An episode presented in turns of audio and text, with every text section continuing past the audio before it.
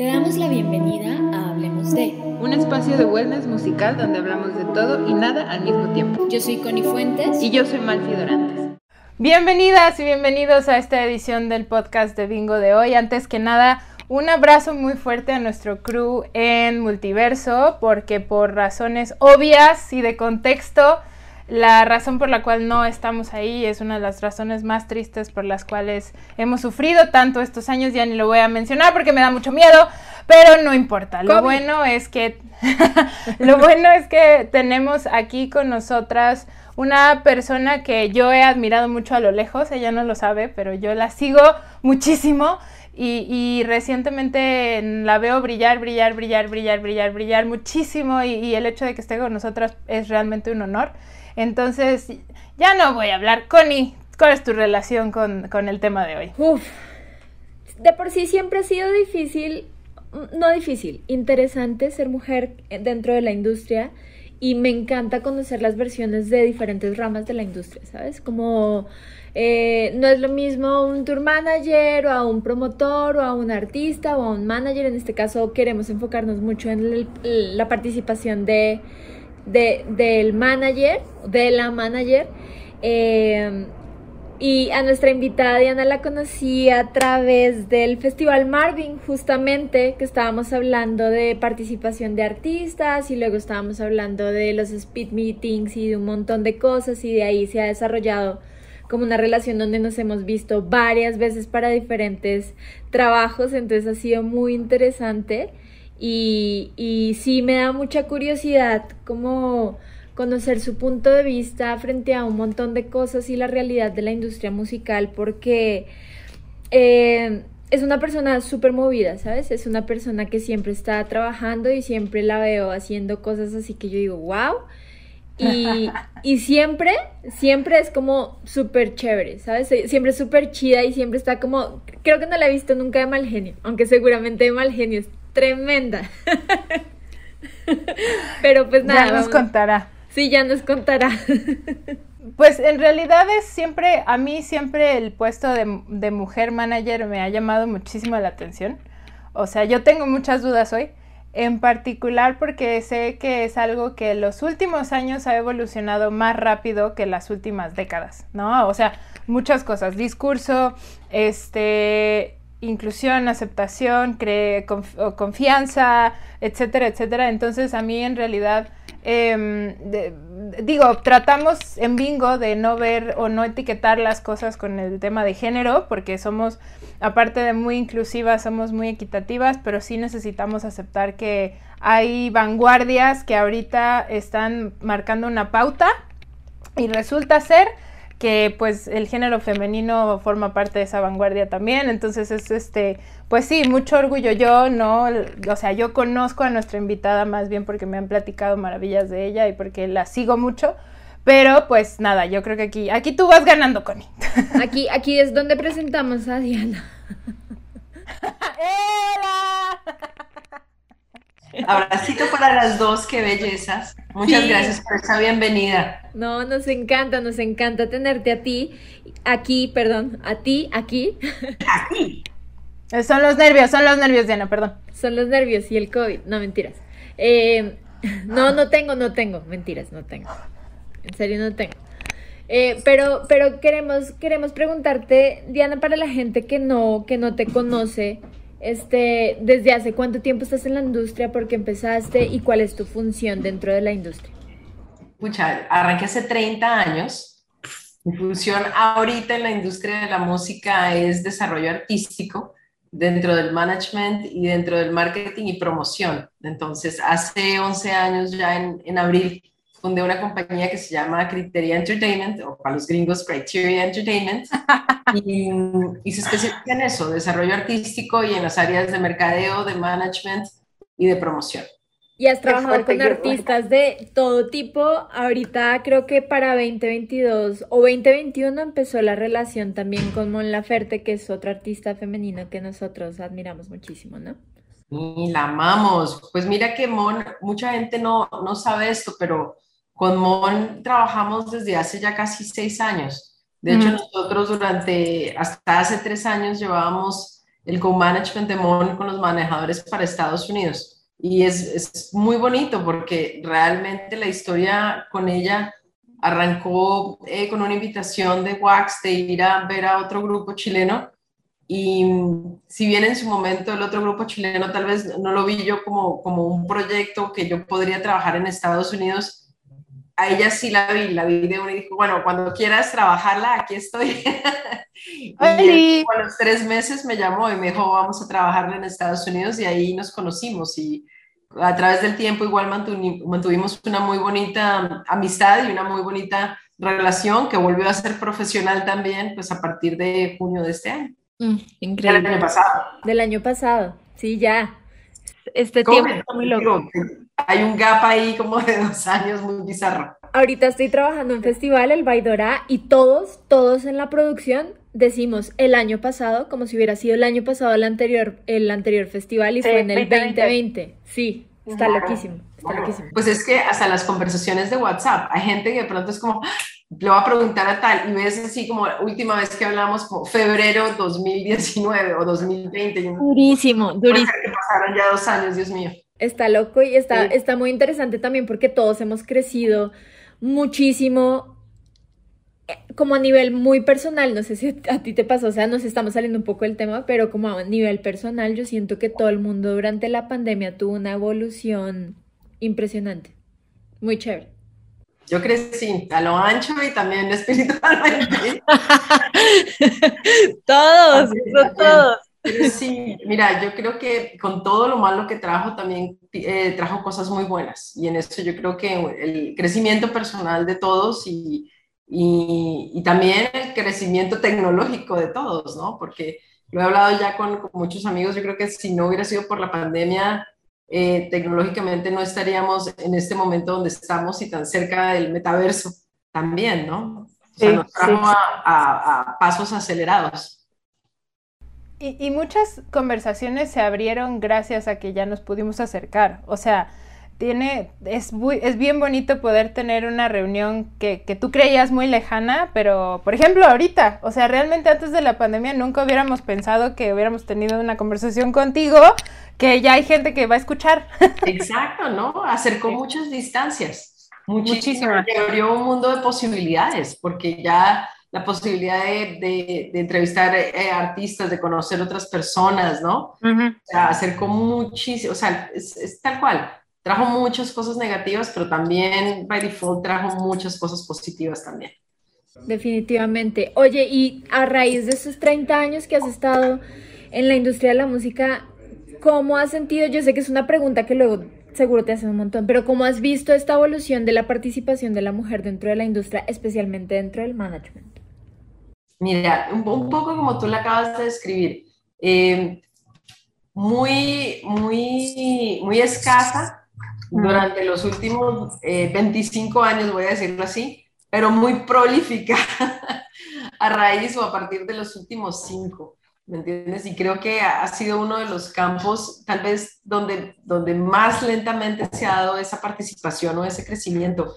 Y porque si bien desde hace 10 años vengo viendo muchas mujeres, tal vez no tan visibles, pero muchas mujeres en el área de producción, de ingeniería, de, de, de o sea, como de logística también, por todos lados, mujeres managers muy poquitas y todavía a veces cuando voy a a, juntas o reuniones o celebraciones, a veces ves eh, el cuarto y si no eres la única, eres una de dos o tres, mm. ¿no? Y eso ya es bastante.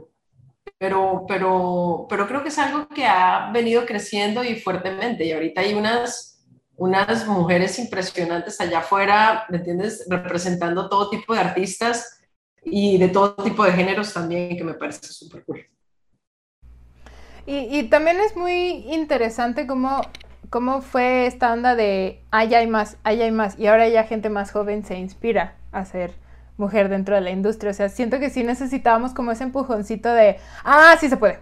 Ya sabes, pasó mucho con músicos y con artistas, como que quizás para la generación de Natalia Lafourcade y de Julieta Venegas, que como que ellas ayudaron como que a abrir otro tipo de puertas, ya había unas puertas femeninas abiertas, pero siento que ahorita nos está pasando ese, ese, esa agua que dejamos pasar, así de, sí, ya vengan, it's safe. No, o sea, it's all good. Lo estás normalizando, o sea, ya, ya no es como tan ¡oh! una niña o oh, hay mujeres, o no, sino es ya, o sea, ya ni siquiera te sorprende porque es lo natural, es donde debería estar, ¿no? Y eso sí, es 100%. También es que las nuevas generaciones vienen con mucha pasión y mucho ímpetu y creo que tienen menos techos, ¿no? Vienen mucho más, más como, como sin ciertas restricciones. Yo creo que nosotros tuvimos y también muchas autoimpuestas culturalmente. Algo que hablamos siempre con Malfi es cómo es una de las diferencias más grandes que notamos de la generación nuestra con las generaciones actuales que quieren entrar a la industria de la música, una es como antes, nosotras nos autoflagelábamos muchísimo porque sentíamos que teníamos que demostrar que merecíamos estar ahí y siento que eso ya se ha perdido un poco, lo cual me hace muy feliz a mí, la verdad, como de, bueno, a nosotras nos tocó pasarlo, pero ya por lo menos las futuras generaciones que vienen ya no van a tener ese eh, sobreesfuerzo y burnout de sentir que tienen que justificar todos los días tener un puesto de líder y de, y de como de alto, alta gerencia, por así decirlo que antes sí era como, como, como es posible, ¿no? Eso pertenecía a un hombre. Claro, claro. Y también yo creo que vienen mucho mejor capacitados para no tener el, el, ah, ¿cómo se podría decir eso? El, em, como la, el sentimiento de impostor, ¿no? Sí. Es muy curioso porque yo lo, lo veo en, mis, en, en, en, las becarias o en los interviews que tenemos y es como ellas ya vienen muy apoderadas y muy adueñadas del espacio y de lo que se merecen y lo que valen ellas. Y, y yo todavía, lo hablaba con, de hecho con una amiga hace poquito y le decía con, con el tema de esto de los Latin Power Players el año pasado y qué tal, pues llegué yo a la, a la celebración y el, no, no te miento, el 95% sino más eran puros hombres. Y hubo un momento, un momento ahí cuando entré, eh, por la puerta que estoy haciendo yo acá. ¿No? Como, ¿qué hago yo acá? O sea, aquí está el que si el manager de Bad Bunny, que si yo no sé quién, que si Tomás que si no sé cuántos. Y, y hubo un momento donde, donde me, agarré ahí y dije, no, pero ¿qué estoy diciendo? Si tengo 30 años, llevo 30 en la industria de la música, 10 con Criteria, tengo mi propia compañía, o sea, o sea, yo solita me estaba pegando una saboteada ahí, ¿no? Como una un, un, momento y dije, no, hombre, no, si yo también me lo merezco, pero es muy interesante cómo siento yo que las nuevas generaciones eso ya lo tienen mucho más avanzado, ¿no? En el sentido de, empoderamiento y seguridad de quiénes son y que se lo merecen y, las razones por las que están ahí, ¿no? Ya, 100%, 100%. Pero bueno, a ver, entrando a las dudas, porque hay varias, ¿no? Yo que me dedico a full RP, ¿no? Eh, y yo que me dedico de sacar como la parte emocional de mis clientes, ¿no? Y encontrarles el concepto de vínculo, de valor y, o sea, digamos que yo puedo nadar en la, en la alberca emocional, sentimental de la industria y no pasa absolutamente nada. Pero sabemos que los managers y las managers necesitan tener un filtro racional muy importante, ¿no? Y una de las cosas que quizás puede diferenciar por género es que las mujeres tienden a ser más empáticas. Dicen. Ahorita tú me dirás si no, o sí, sí. Entonces, como manager, tú en algún momento has, o bueno, más bien como en, tu parte de desarrollo de artista, porque quizás como manager no es el mejor, la mejor pregunta, sino en la parte del desarrollo de los artistas, tú te has visto en un momento en donde te tienes que cachar y tienes que decir, no, a ver, respira, Toma, ya sabes, como en este momento no puedo tomar una decisión y no te puedo pedir que tú tomes una. Dame cinco minutos. ¿Te ha pasado? Supongo que pasa en cualquier género. Pero sí sientes que por ser mujer existe algo un poquito más pesado con ese aspecto no sé si más pesado, o sea, sí, claro que hay que tener inteligencia emocional. Mm, claro. No solamente para, para, no permitir que tu cliente se tire por el, por el balcón, sino para que tú no lo botes por el balcón. Claro, claro, 100%, justo por em, eso. Y me, y me pasa, o sea, al principio una conversación que sí tenemos con todos, sean clientes de marketing o de management, es, es em, estar de acuerdo en estar en desacuerdo. ¿no? Poder tener la conversación sin, sin, irnos cada uno a la garganta del otro y a pelear porque tenemos puntos de vista, eh, puntos de vista, digamos, encontrados. Pero claro, claro que me he tenido que agarrar un par de veces y decir no solamente como tranquila Diana, de hecho, este, este tatuaje que tengo acá es el y es para respirar. Tienes que acordarme de, de, verdad de respirar antes de, de, no, de, no, de no contestar y en vez de reaccionar realmente pensarlo, ¿no? Mm. Pero, pero claro que sí, yo no sé si, si, si por ser mujeres somos más pasionales, ¿no? Lo sentimos mucho más a pecho o no, no sé. Entonces, mm. lo que sí sé es que, claro que, que muchas veces me tocaba eh, o sea, cacharme y decir, tranquila Diana, ¿me entiendes? No, no reacciones. Y, y también he estado en un par de veces donde me tocaba decir, no puedo hablarte en este momento, de claro. te, Deja tu mensaje. En la semana o en 10 minutos, ¿no? Mientras, mientras organizamos, porque entiendo que uno, sobre todo con la cabeza caliente, a veces te, te, empiezas a agarrar y sobre todo por el WhatsApp, ¿no? Escribir y escribir y escribir y si no paras, bueno, eso te vas por el down, down the rabbit hole, ¿no? Como dicen los gringos, por el hoyo negro. Sí, claro. No, pero también hay que, creo que está también importante diferenciar que muchas veces, tal vez no pase ahora tanto, pero antes era como la mujer ser juzgada por tener una, un momento de exigir y, de, y, pedir las cosas como debería ser y pasaba más bien por, bueno, pues esta vieja está teniendo un brote psicótico emocional, ¿no? Y que ahora lo piensas y dices, no, o sea, realmente estaba pidiendo lo que necesitaba y un hombre lo hubiera pedido de igual manera y me hubieras, y a un hombre le hubieras dicho, sí, claro. en cambio de decirme, esta vieja está loca. Claro sí. Y, y pienso mucho, pienso mucho en una persona cuando pienso en eso y, y, y tiene todo mi respeto y mi admiración como ella no se imagina que lo tiene, porque me parece que navegó unas olas tan difíciles por todas nosotras y se llama Marusa. Yo no me alcanzo a imaginar lo que fue el trabajo de Marusa como manager de las bandas de rock más importantes en su momento, ¿no? Y cómo, ¿me entiendes? De verdad decir que no sin que pensaran que era un capricho de un momento, de una, una mujer. Y a veces pienso y digo, pucha, ¿cómo, ¿cómo hizo? O sea, si lo mío a veces es complejo, pero es mucho más normal y más común, ¿cómo sacó sí. adelante una banda como Caifanes y en su momento todo el roster de gente que traía, ¿no? Sí, sí, sí.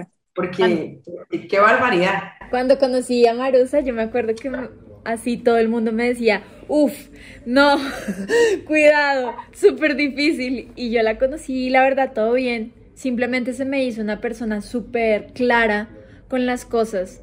También, también, a mí se me hace muy bonito cuando una mujer tiene carácter, en el sentido de que puede decir las cosas claramente, sin, sin, sin sin ponerle adornitos a lo que tiene que pedir. Y si ya otra persona se lo quiere tomar como que está siendo eh, exigente de más, creo que ahí es donde el discurso se empieza a tergiversar, porque una cosa es pedir las cosas como son claramente y otra cosa es tener que ponerle adornos a las cosas nada más por el género que tenemos. Eso se me hace súper injusto, súper injusto. O por mal acostumbrados. Creo que, por ejemplo, a ti te pasa con Nick. Hay muchos mexicanos y mexicanas que te escuchan y es como, está forzado, ¿no? Entonces también tiene que ver con, con, con de dónde eres, no solamente el género. A ti, Diana, seguro también te tocó poner carita feliz al final de cada mail para México, porque es... Sí.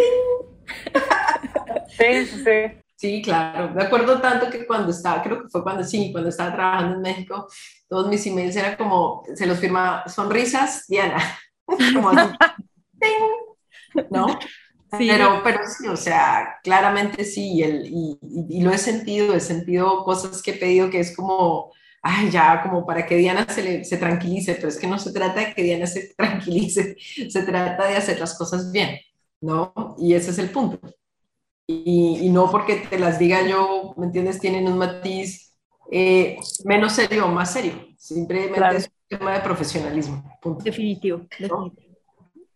Ya, y justamente a esa, a esa era mi siguiente pregunta, porque, por ejemplo, acá en Bingo eh, nos enfocamos mucho en el hecho de que las cosas se pueden aprender. O sea, tú puedes nacer no sabiendo cómo hacer producción, ingeniería, relaciones públicas, música, lo que sea, y lo puedes aprender, ¿no?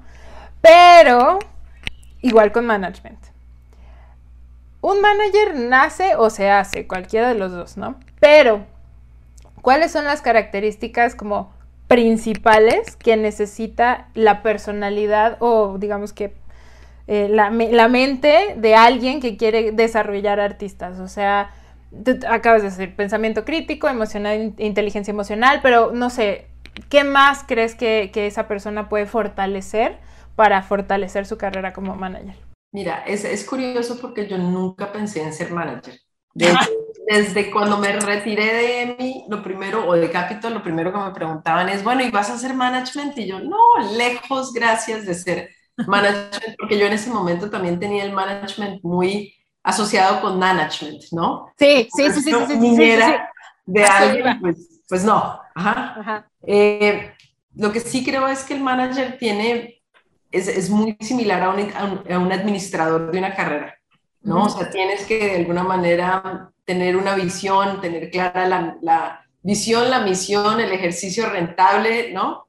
Cómo, cómo llevar, digamos, que la comunicación de, esa compañía y entender eh, que es como un balance, ¿no? Es un balance muy, muy delicado entre inversión, eh, ingresos, ¿no? Riesgo, seguro y, y, finalmente que son los sueños de una persona. Y es que es como la Coca-Cola que te la pinto de negro y plateado y verde y rojo, ¿no? Sino que son personas con sueños y con ideales y, y, que pasan además por rupturas con los novios y que tienen hijos y que, ¿me entiendes? O sea, es, es, un ser humano y lo hace maravilloso, pero al mismo tiempo es, es un, es un tobogán de emociones. Y vas tú con ellos, ¿no? Y, y puedes acompañarlos, pero no te puedes dejar ir con ellos tampoco, porque entonces quién, quién, quién mantiene el barco más o menos a flote, ¿no? Claro, uy, sí, eso es durísimo. Digamos que esas son características de un administrador. ¿no? Es como la administración de, de carreras, más o menos. Claro. Y por ejemplo, o sea, tú te encargas de mantener a alguien más a flote, pero tú cómo te mantienes a flote tú. Tengo una gran, gran, gran red de soporte de familia y amigos y eso para mí siempre ha sido súper, súper importante. O sea, amigos sí que están en la industria, pero amigos que también están completamente fuera de la industria y que me pueden hablar de cualquier otra cosa que no tiene nada que ver con lo que hago. Y, mi familia, o sea, el nivel de, de comprensión de mi mamá y de mis hermanas y de mi papá para que yo en esos momentos no estuviera ni en los cumpleaños ni en las reuniones familiares, sí, claro.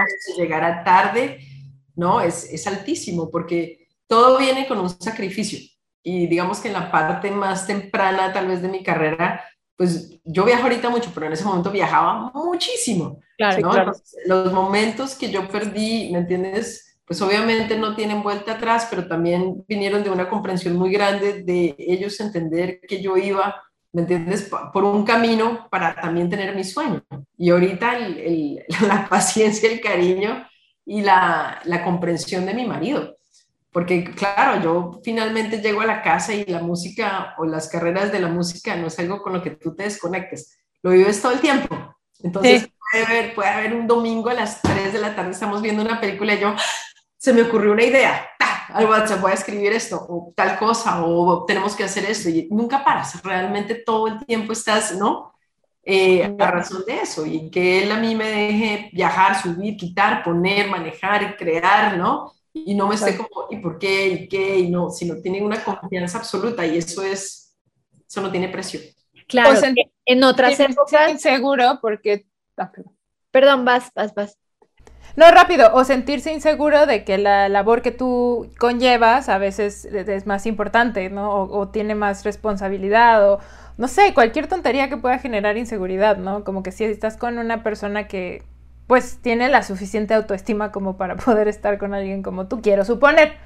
Claro, no, definitivo. Y también eso ha cambiado con el tiempo, porque antes estaba, o sea, más bien lo más normal es tener una pareja que sea hombre, que sea el que está trabajando todo el tiempo y el que está fuera todo el tiempo y el que está bla, bla, bla. Pero cuando se invierten los papeles, es, es momento de aceptación total del género masculino hacia, hacia el, el, crecimiento femenino dentro de la industria de la música y a mí se me hace súper interesante. Yo siempre que he tratado de salir con personas que no que no están en la industria, por así decirlo, para mí ha sido muy complicado porque es muy difícil que una pareja tenga claro como que está bien, que muchas veces la prioridad de uno sí es el trabajo más que la, pareja. A mí me pasa eso. Claro, y, que viene un, viene un pedazo que yo creo que para mí fue la, lo más difícil dentro de las relaciones que yo tuve y era el sentirse cómodo con ser el novio de Diana o el marido. Ah, sí. sí me pasó. ¿No? O sea, ese, me pasó. tema, ¿me entiendes? Suena tan chistoso y suena tan ridículo, pero pesa tanto en una relación. ¿Me entiendes? el, el, entender que no hay una competencia y que hay apoyo mutuo, y, ¿me entiendes? O sea, eso, eso me costó a mí mucho tiempo y gracias a Dios, pues llegó Guillo, que es mi marido, y, yo en eso es, ha sido como un pan de Dios, ¿no? O sea, él, realmente eso ni le quita, ni le pone, ni le sube, ni le baja, ¿no? Él tiene ah. su mundo, sus cosas, y para él, pues qué bonito que yo esté brillando y él está ahí para apoyarme y en lo que pueda siempre estará y cuando no, pues también lo respeta, ¿no? Claro, claro, pero bonito, qué chévere. Eso, ah. Esa parte es, es, es difícil y es difícil para una mujer ¿no? Sobre todo en esta industria, ¿no? Donde, cómo, cómo llega esa pareja que donde tienes esa confianza y ese apoyo y esa complicidad y no esa competencia, ni los celos, ¿no? Ni esa inseguridad. Definitivo, y también porque, o sea, sí está, se, está, se ve todavía muchísimo, por ejemplo, en el tour que la mayoría son hombres, siempre, y, y sí puedo entender también la no inseguridad, pero sí como preocupación de la pareja a veces de, uy, es que son un montón de manes y usted qué va a hacer ahí. O sea, sí lo puedo entender, más me encanta que en las, en las, en las generaciones que están ahorita es un discurso que ni siquiera se menciona porque eso está súper igual y no hay ningún problema. Al contrario, al contrario, aguas, aguas y es tema de conversación. Ajá, ajá. Sí, está loco. Eso está muy chévere, porque si nosotras, bueno, venimos de otro, de otra, de otra época, lo quiero pensar como donde el, pensamiento era completamente diferente. O sea, la, la, la aceptación y la participación femenina era tan limitada que cuando, que cuando está o estaba, era juzgada de alguna forma o reclamada o como, uff. O sea, yo, ay, es que, bueno, qué comentarles, me acuerdo tanto de una conversación en Colombia, o sea, como de esos primeros momentos que yo decía, no puede ser que esto sea cierto. Y mm, estaba yo en su momento casada con, con, con, mi primer marido, que solo he tenido dos, pero eso suena como... Elizabeth Taylor. Estaba yo en EMI y una, el, uno de los amigos de mi ex marido em, lo llamó a comentarle que había estado en una, en una cena donde, donde salió mi nombre y el de otra directora, yo estaba directora de marketing en esa época en Colombia, la directora de marketing creo que de Sony, y estaba una de las personas de otra compañía disquera y estaban hablando como de, los, de las personas, de las direcciones, de no sé quién, y dijeron, sí, bueno, Diana y fulanita de tal, claro, es que esas nenas para haber llegado a estar ahí, quién sabe con cuánta gente se han acostado. No. Uy, qué horrible. Tal cual, tal cual. Y yo me acuerdo tanto de la rabia que me dio en ese momento, pues, no puede ser que yo lleve reventándome la espalda todos estos años Claro. ¿no? Dos y tres veces más que muchos de mis colegas para que vengan a asumir que porque yo tengo una dirección de marketing, quién sabe qué tuve que haber hecho. Y me acuerdo tanto, tanto que con las lágrimas así fui a la, a la porque sabía además quién era esa persona. Mm. Y lo llevé de casualidad a, la, a su compañía y de casualidad me dejó, me dio la, el, el, el buzón de voz y le dijo, oye, mira, hablas con, con Diana Rodríguez y puedes devolver la llamada, ta, ta, ta, ta, ta. Y se me salían las lágrimas de la rabia y entró mi jefe. Álvaro Riz, que era la cabeza de mí, me dice, ¿qué te pasa? Y le conté todo y me dijo, pero Diana, o sea, ¿qué, qué le estás parando bolas? Tienes que... Se fue a caminar alrededor del parque de enfrente de la oficina conmigo como dos horas, ¿no? Mientras me terapiaba así como de, tienes que dar tu lugar, que te vas a poner, ¿me entiendes? A creer en eso, tristemente, ¿no? Esas cosas pasan, pero, o sea, como que de las cosas, ¿me entiendes? Más dolorosas, yo creo que de, a, mi temprana edad dentro de la carrera, ese tipo de, de, asociaciones, ¿no? Que no podían pensar que yo, por ser mujer, tenía la capacidad y el trabajo para haber llegado donde estaba, sino que tenía que haber hecho cualquier otra cosa para poder tener esa oportunidad, ¿no? Como que no, me, puedo, no me puedo imaginar cuántas veces a Marusa, por ejemplo, le dijeron, a ver, ¿es novia de quién de ahí? ¿No? Y es ¿entiendes? O sea, pero, pero es, esas son cosas porque tú no ves, tú no ves a un hombre entrar en, en a una, no sé, a, hacer dirección general de una compañía y preguntas, ¿con cuánta gente se habrá, qué, habrá, claro, claro, ahí, ¿no? ¿Qué habrá hecho? Sí, pero bueno, eso fue hace, o sea, si no te miento, podrían ser hace 25 años. Claro, pero es un tema que sigue existiendo hoy. Yo, por ejemplo, cuando doy las charlas y los cursos de Tour Management, yo hablo de ese tema precisamente de cómo lidiar con esa situación, porque va a llegar un punto donde te va a llegar ese comentario por algún lado. O sea, es tan horrible y duele tanto y uno se siente tan... Claro, claro. Total, total. Y yo creo que, por ejemplo, ese ese comentario fue una, una de las cosas más duras que yo tuve que, que, que afrontar en mi primer matrimonio, ¿me entiendes? Y generó un nivel de celos que, ¿me entiendes? Que no eran necesarios, pero eran, pero todo venía de ese tipo de cosas. Claro. Es una, una, tristeza, pero bueno, creo que, creo que las cosas han mejorado un poquito. Seguro, sí, sí creo, sí creo. Sí, sí, no, y aparte también o sea, creo que ahorita existe una red de apoyo también, o sea, tú mencionas tu red de apoyo con tu familia y tus amigos, ¿no? Pero también creo que existe una red de apoyo entre colegas, o sea, mujeres. Y, acá la, la, la, la, industria, creo que también yo puedo hablar con Connie y decirle, oye, sentí esto, y, y, ella me puede dar un muy buen consejo porque le ha pasado lo mismo, ¿no? o entonces creo que también la red de apoyo que se está haciendo ahorita es muy valiosa y, y, sí nos inspira mucho. O sea, yo por lo menos sí sé que puedo contar con varias colegas a las que sí les puedo hablar así, pero es que no creo que soy jefa, ya sabes. O sea, porque a todas nos ha pasado. Pero justo eso que acabas de mencionar, dijiste una frase muy, muy, muy cierta que me gustaría platicar más al respecto, que te tienes que dar tu lugar, ¿no? Esta industria es mucho de, de, em, reputación, ¿no? Eh, y, darte tu lugar no significa decir yo aquí soy la mejor y ya, no, o sea, tienes que hacer cosas constructivamente para darte tu lugar, ¿no? Pero tú cuáles crees que en tu carrera han sido las más valiosas que podrías decir, hmm, Diana de hace 15 años, enfócate en esto, ya sabes, o sea, vamos a regresar el tiempo y, manda este mail, no sé, o sea, estoy diciendo ideas a lo tonto, pero de tu carrera, ¿cuáles crees que han sido esos, esos momentos en donde la gente ya cambió su perspectiva contigo?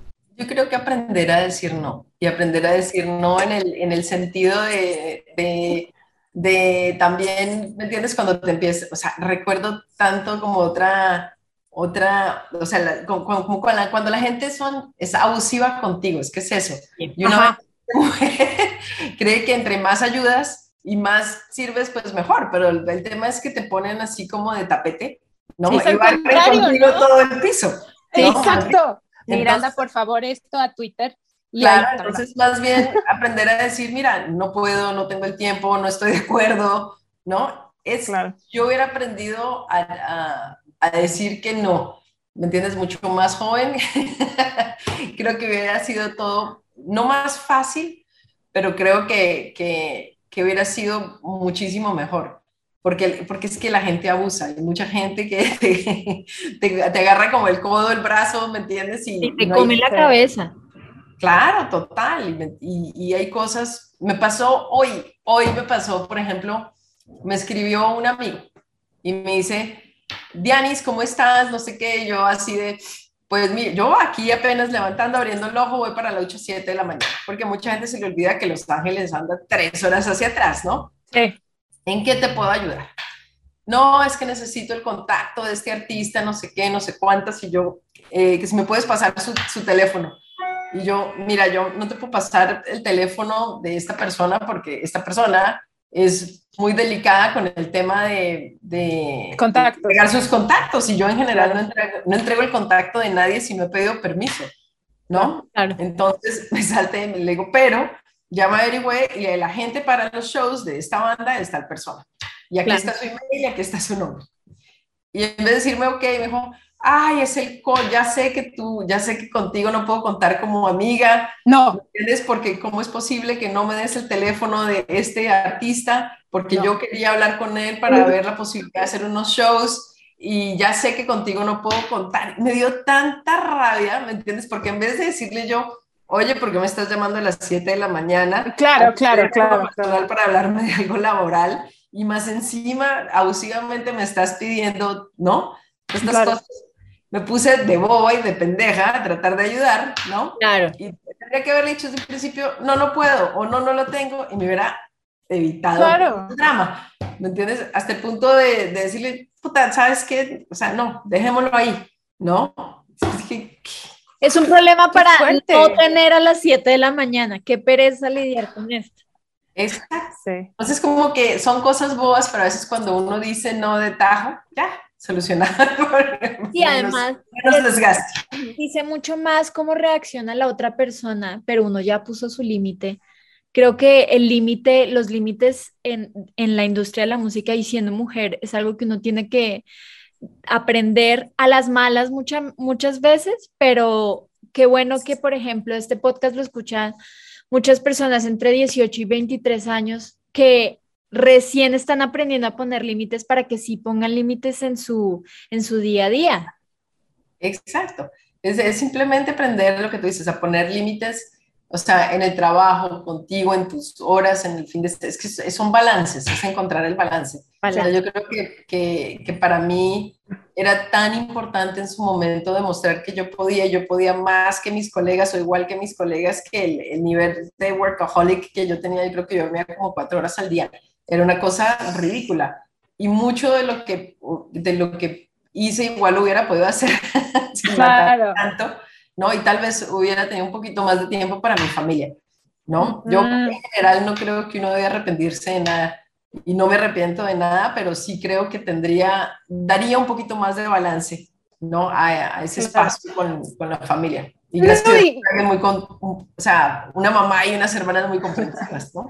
No, y ahora ese balance lo tienes ahorita, ¿no? O sea, lo pudiste haber descubierto en 20 años, ¿no? O sea, también lo tienes ahorita. Y a esa, a esa pregunta voy. Creo que la respuesta ya está implícita, pero en una de esas nos sorprendemos. ¿Eres disciplinada? Para ciertas cosas sí, para otras no. Para el pues, trabajo, digamos que sí. Para ir al gimnasio, no. está bien, está bien. Te, te, te, pregunto esto porque, ¿cuáles son las reglas de disciplina en el trabajo? Porque una de las cosas que descubrimos mucho en nuestras asesorías o, o en las campañas que yo hago o en la chamba de Connie es que la disciplina a veces es la cosa más importante que, que, que te hace justamente alimentar, eh, digamos que tu, tu, tu lugar. ¿Cómo tú eh, ¿qué reglas sigues tú para tu disciplina en el trabajo, por ejemplo? Mm, a ver, yo, de alguna manera yo eh, llegué a un tipo como de organización del día, ¿no? Mm. Entonces, un poco, por ejemplo, yo correos, yo me levanto como a las 5.50 de la mañana. Entonces, de 5.50, digamos, a 6 y media, hago como mi té, mis cosas, mi como medio Pues veo por una hora correos lo más urgente que no haya visto o de la mañana, porque yo voy tres horas atrasada. Y digo que levantar a las seis de la mañana es el precio que pagas por el buen clima de Los Ángeles. Claro. ¿no? y después un poco ver las, las acciones que son urgentes, que son importantes o que son prioritarias, digamos, lo que puedo hacer y lo que necesito hacer y, y todo lo demás. Entonces, en general, mis mañanas son para llamadas y juntas. Y en la tarde todos los correos y todo lo demás porque como yo corro tan temprano versus los otros países, Ya. Tengo como un horario muy limitado de 9 de la mañana a 12 del día antes de que me cierre España, Brasil, Argentina, ¿no? Entonces lo, lo, rijo mucho por eso. Chévere. Ok, ok. Interesante. Sí. Y en, y en cuanto a tu disciplina de crecimiento personal, no de trabajo. De trabajo, pues mira, yo, eh, una cosa que volvió a mí durante la pandemia fue ser un poquito más estricta con eso.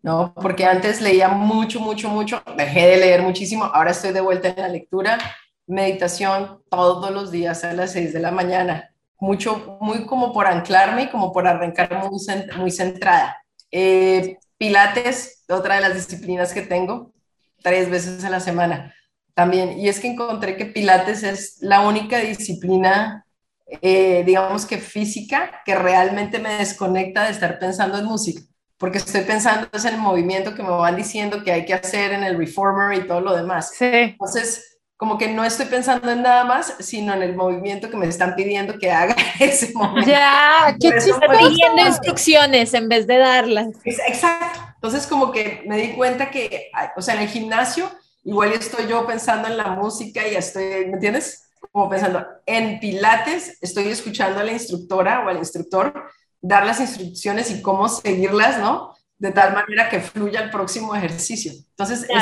pero es lo que tú dices, Connie, llega un momento de cuando tú estás dando tanto, todo el día y tanto tiempo instrucciones, que por ejemplo en mis momentos libres busco no tomar decisiones. Sí.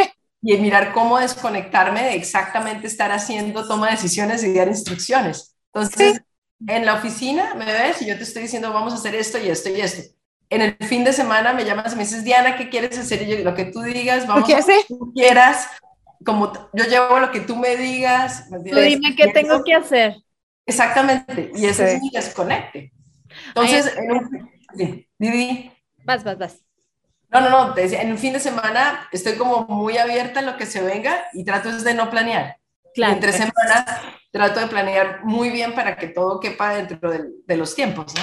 Definitivo, me identifico muchísimo con eso. Yo, por ejemplo, mi pareja, este, siempre tenemos el chiste interno de tú eres mi tour manager en la vida y ya, o sea, yo no quiero, yo no quiero saber a qué hora sale el avión si nos vamos a ir de vacaciones, tú dime a qué hora me tengo que parar y ya, yo no quiero saber absolutamente nada de pensar en cosas que pienso todo el tiempo. Y creo que eso es algo que se nos olvida mucho y también creo que ya para concluir este, esta charla es toda esta, la falta de importancia que le damos a nuestra vida personal dentro de la vida laboral, justamente por no marcar límites y también por ser mujeres dentro de la industria donde tenemos que reconfirmar el lugar que tenemos en la industria.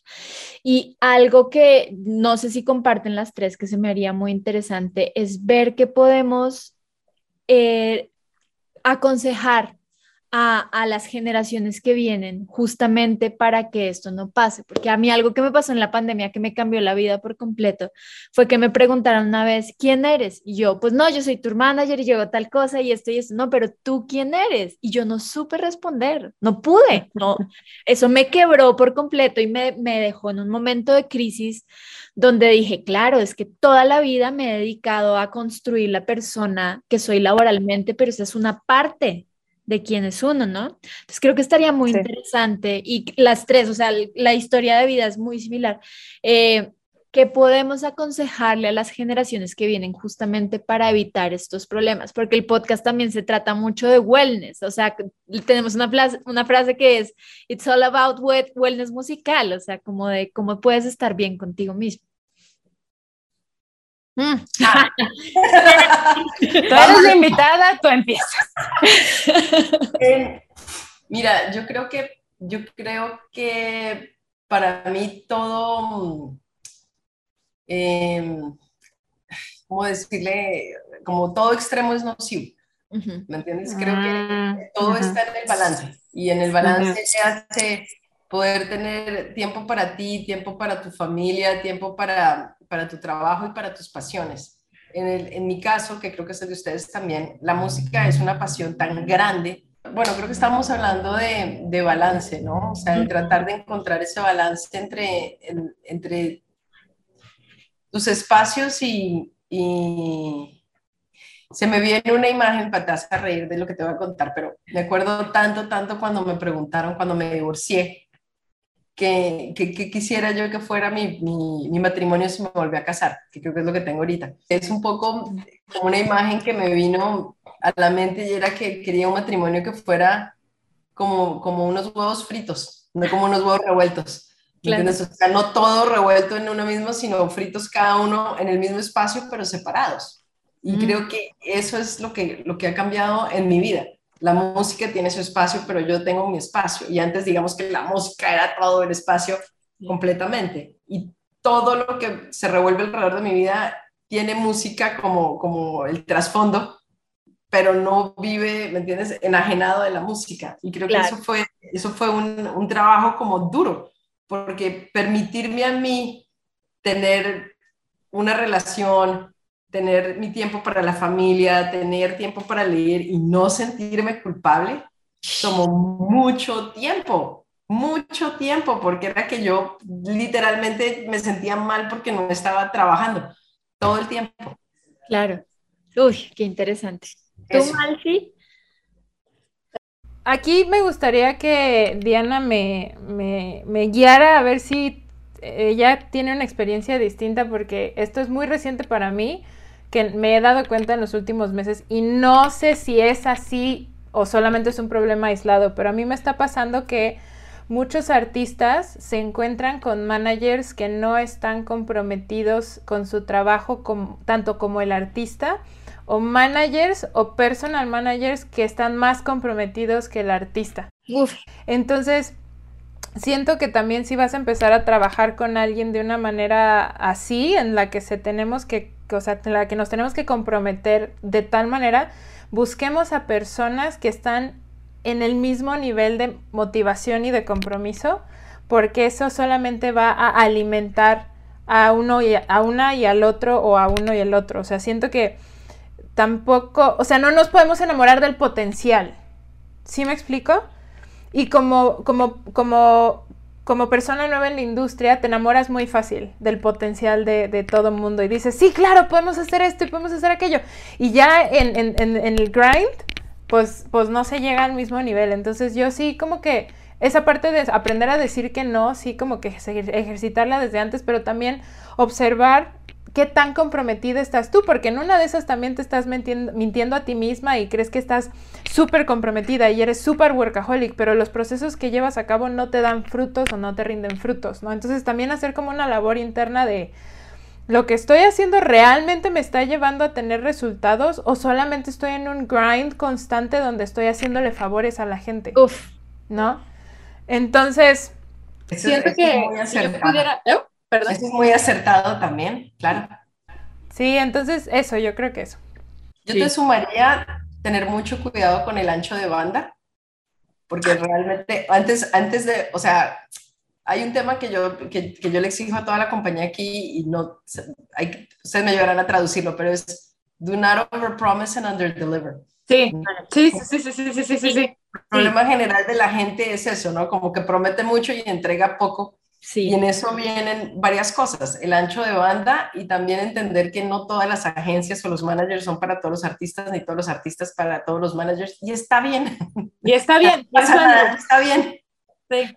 Eso, eso también me lleva a algo que quiero aportar y es el soltar, porque muchas veces algo que no nos permite evolucionar en nuestra carrera, ya sea profesional o emocional o espiritual o lo que tú quieras, es el no poder soltar las cosas nada más porque nos hicimos la idea de que eso era lo que queríamos.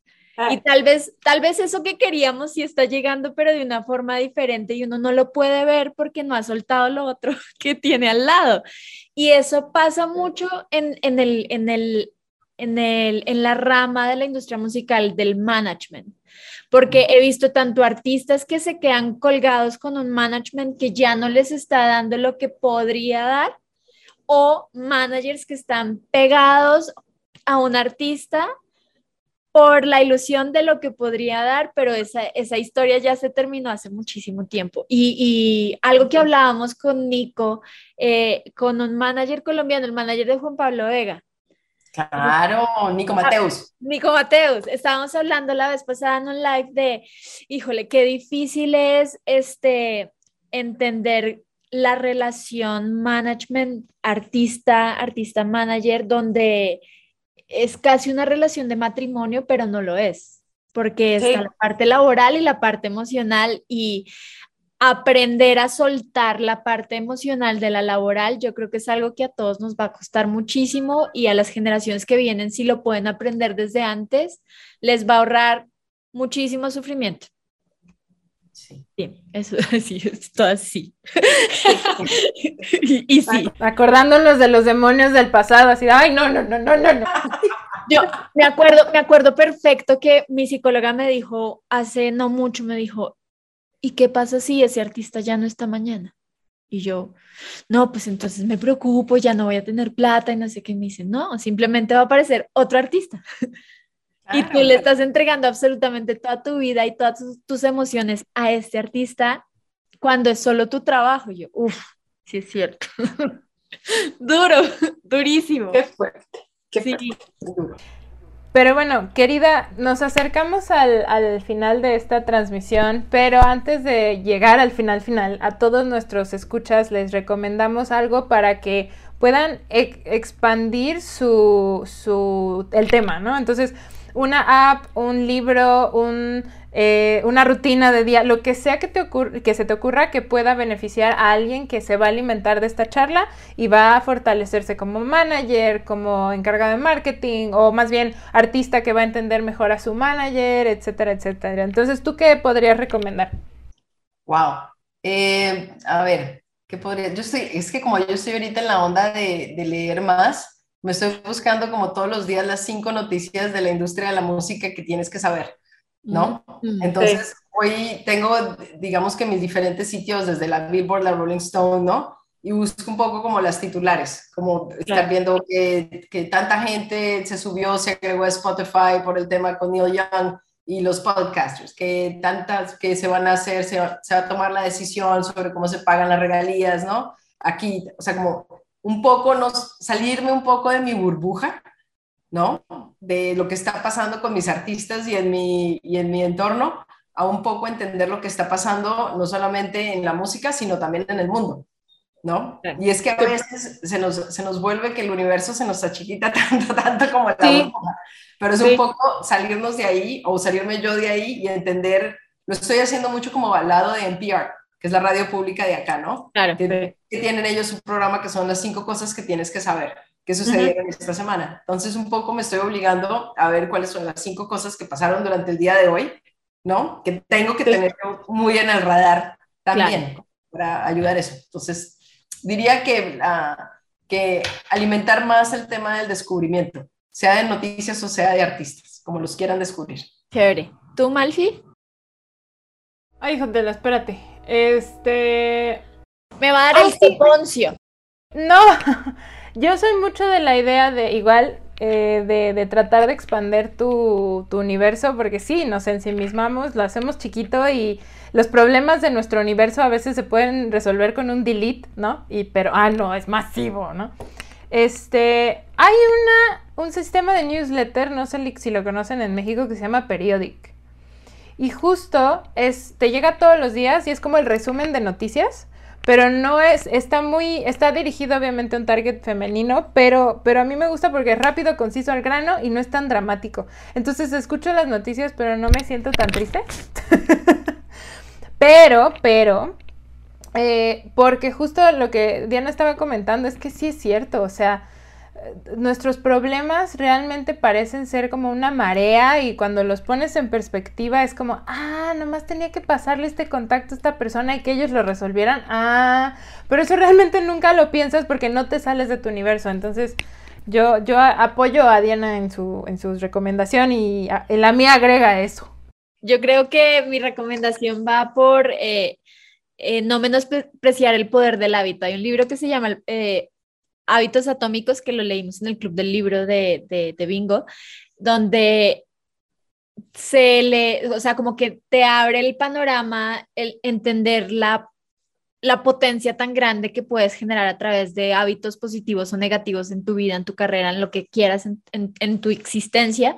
Entonces, no menospreciar el poder del hábito y, y, acostumbrarse también a crear hábitos que te ayuden a llegar a ese lugar al que quieres llegar, ya sea como manager, como músico dentro de la industria o en otra industria, donde sea.